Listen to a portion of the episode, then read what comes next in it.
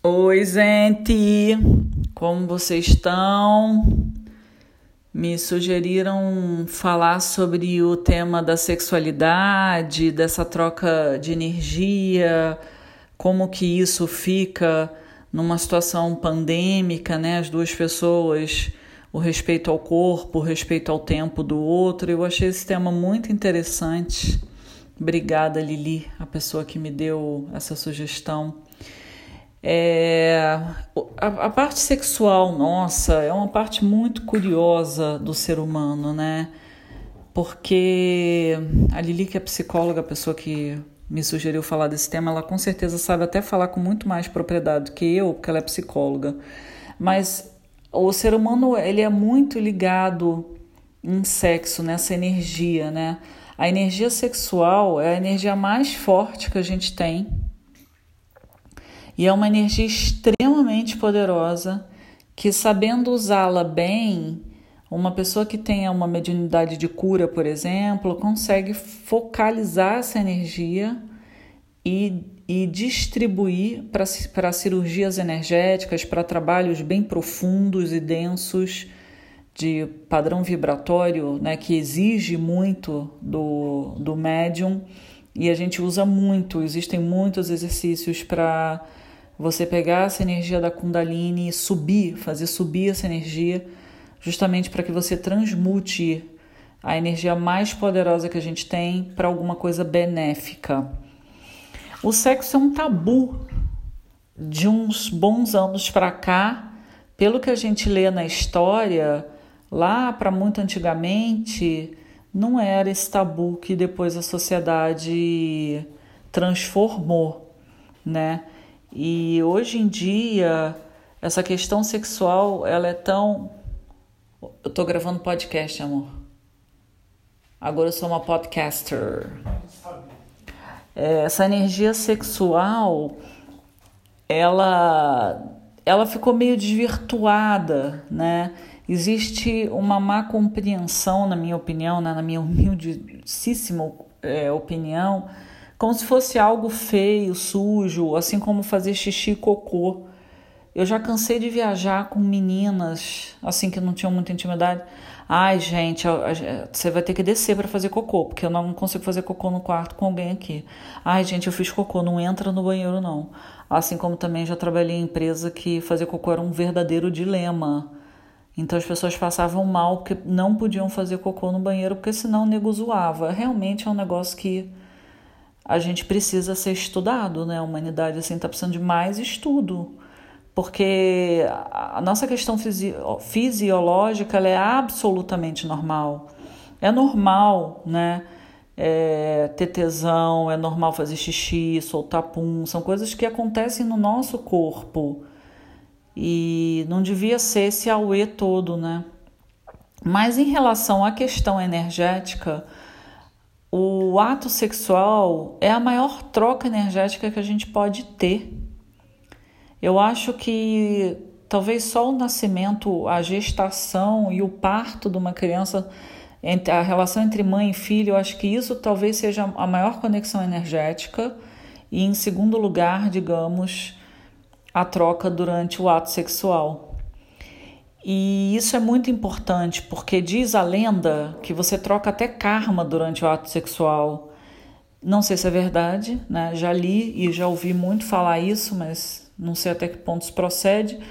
Que é um fato que existe uma troca e tem pessoas que te deixam muito cansado, tem pessoas que te revigoram. Isso realmente é um fato, né? Também é outro fato nego que manda mal, né? Também tem esse outro fato, que aí não tem nem necessariamente é, é, ligação com questão energética propriamente dita, a pessoa simplesmente não tem expertise do, do, do babado. Mas em relação à troca energética, a gente tem que ter no mínimo uma parcimônia para eleger quem que é o abençoado ou abençoada que a gente vai nos, né, nos permitir, nos deixar tão abertos para que essa troca ocorra por um simples motivo, porque depois a gente fica reverberando a energia do parceiro ou da parceira durante um tempão.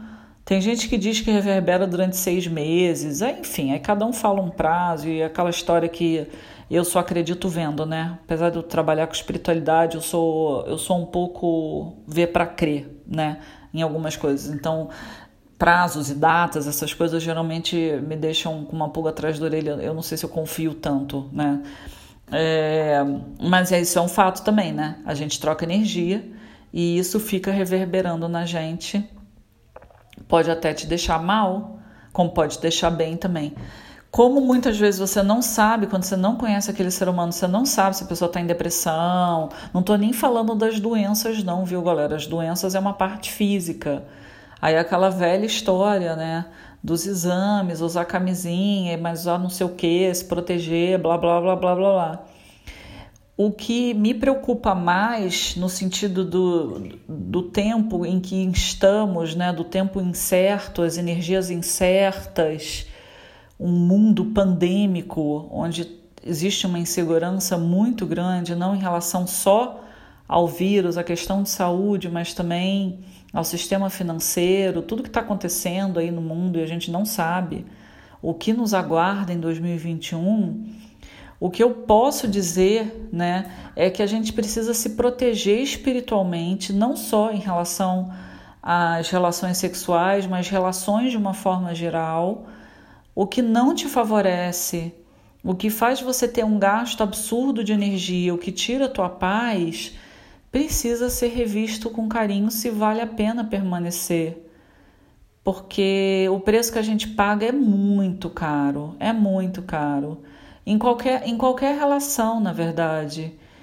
A gente é troca de energia o tempo inteiro, né? Então, qualquer coisa que o nosso corpo não se sinta confortável. E ontem eu estava fazendo aula de yoga com uma menina muito querida, a Aline, que é uma aluna minha de reiki, e ela sempre orienta a gente fazer as posturas até onde vai o limite do nosso corpo e que seja confortável, né? E eu acho que a questão energética é bem isso também.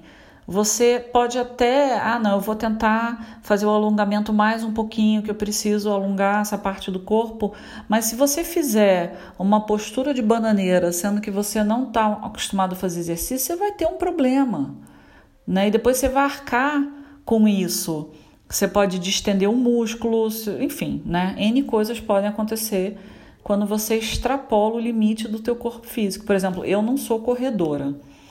Se eu sair correndo aqui, correr 20 quilômetros, eu vou para um CTI, certeza. Eu não tenho nem capacidade pulmonar.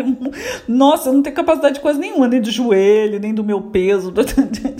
Eu não tenho, assim, eu não consigo nem partir do, do, do básico para ter capacidade de correr, né? Nem um quilômetro, que sabe 20, mas se me der a louca eu sair correndo, eu, eu vou ter um, um custo disso muito alto físico. A energia é exatamente a mesma coisa. É que, como muitas vezes a gente tem dificuldade de enxergar a energia como algo palpável, algo que, que dê para basicamente ver, tocar, né? Algo que a gente consiga quantificar, a gente às vezes faz as coisas e não se dá conta do que pode acontecer depois. Né? Porque, por exemplo, esse, esse exemplo de sair correndo, correr 20 km, uma pessoa que não está acostumada em algum momento vai me dar exaustão, o meu próprio corpo não vai aguentar terminar os 20 quilômetros. Na questão energética, é capaz de você aguentar fazer as coisas e só se dar conta depois da besteira que você fez e do gasto desnecessário energético que você teve.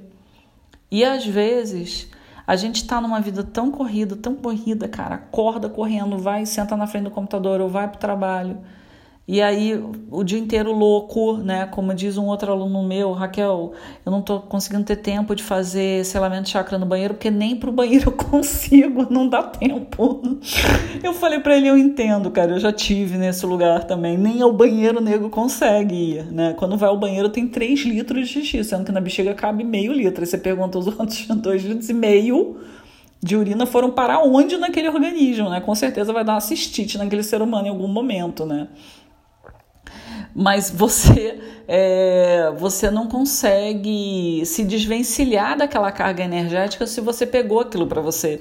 E é muito comum a gente trocar energia em ambientes e com pessoas que a gente talvez não se dê conta naquele momento, mas em algum curto espaço de tempo você vai se dar conta. Só que muitas vezes você não vai saber o que, que causou.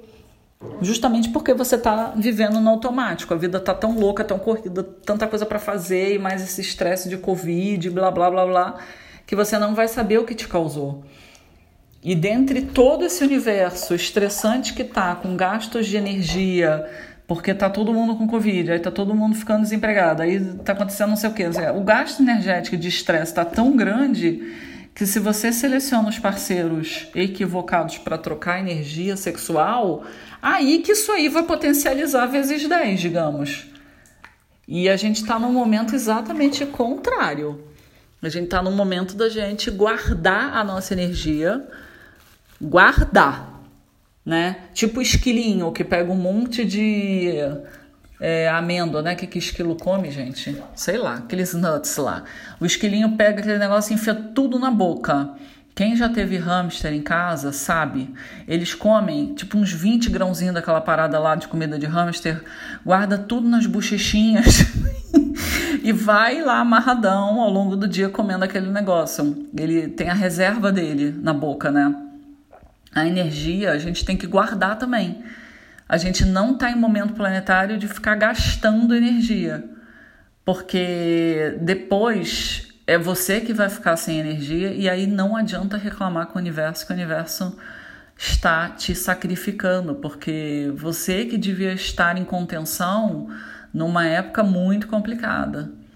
Então, para mim, o sexo é um fator muito importante nessa situação toda, mas é só mais um, fora tudo que está acontecendo no mundo. Sem falar na dificuldade que muitos casais estão tendo de convivência há tantos meses, praticamente trancados no mesmo ambiente. E como antigamente cada um tinha suas rotinas, suas vidas Agora que está todo mundo trabalhando em casa, ou a grande maioria, né, fica muito tempo em casa, acaba que os atritos acontecem, tá todo mundo com os nervos à flor da pele, quem perdeu o emprego, ou quem está com questões financeiras, ou questões de saúde, ou mesmo questões emocionais, fica muito mais à flor da pele. E quando a gente fala de relacionamento, a gente não está nem falando, psicologicamente falando, né, de dois adultos se relacionando, porque geralmente quando a gente se relaciona, a gente está como criança interna se relacionando. São duas crianças emocionais se relacionando. Por isso que dá tanto atrito, porque se um não sai da postura da criança interna reativa, birrenta, que quer tudo para ela, quer ser atendida na hora, que o jeito dela é que é certo, blá blá blá blá. Se, uma, se um não sai dessa postura e traz o adulto para a relação e mostra que tá tudo bem, que não é só a vontade de um que vai prevalecer, né? O casamento é de duas pessoas, né? O relacionamento, né? Não necessariamente um casamento, mas eh, se não vem uma pessoa com uma maturidade maior para dar uma acalmada nisso, ficam duas crianças brigando o tempo inteiro. E agora todo mundo em casa, eu fico imaginando que as brigas sejam maiores e vários desentendimentos. Então, a gente está vendo aí uma chuva, né, de pessoas se separando e ou em situações bem desafiadoras dentro do casamento. Mas também está vendo pessoas que tiveram seus desentendimentos e conseguiram se acertar, porque obviamente o mundo está mudando e a gente está tendo, né, não está tendo escolha, a gente está tendo que se adaptar a, a essa novidade toda, né? E mesmo com vacina. Ninguém garante que o mundo vai voltar a ser o que era antes, né? Muito provavelmente não vai ser. Vai ser uma outra estrutura. Os relacionamentos também, eles estão se desenvolvendo dentro dessa nova estrutura que o universo está criando. E é isso, meus amores.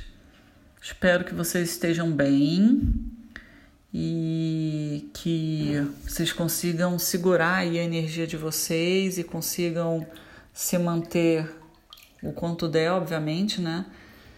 Harmônicos e em paz. Um beijo, nos vemos por aí.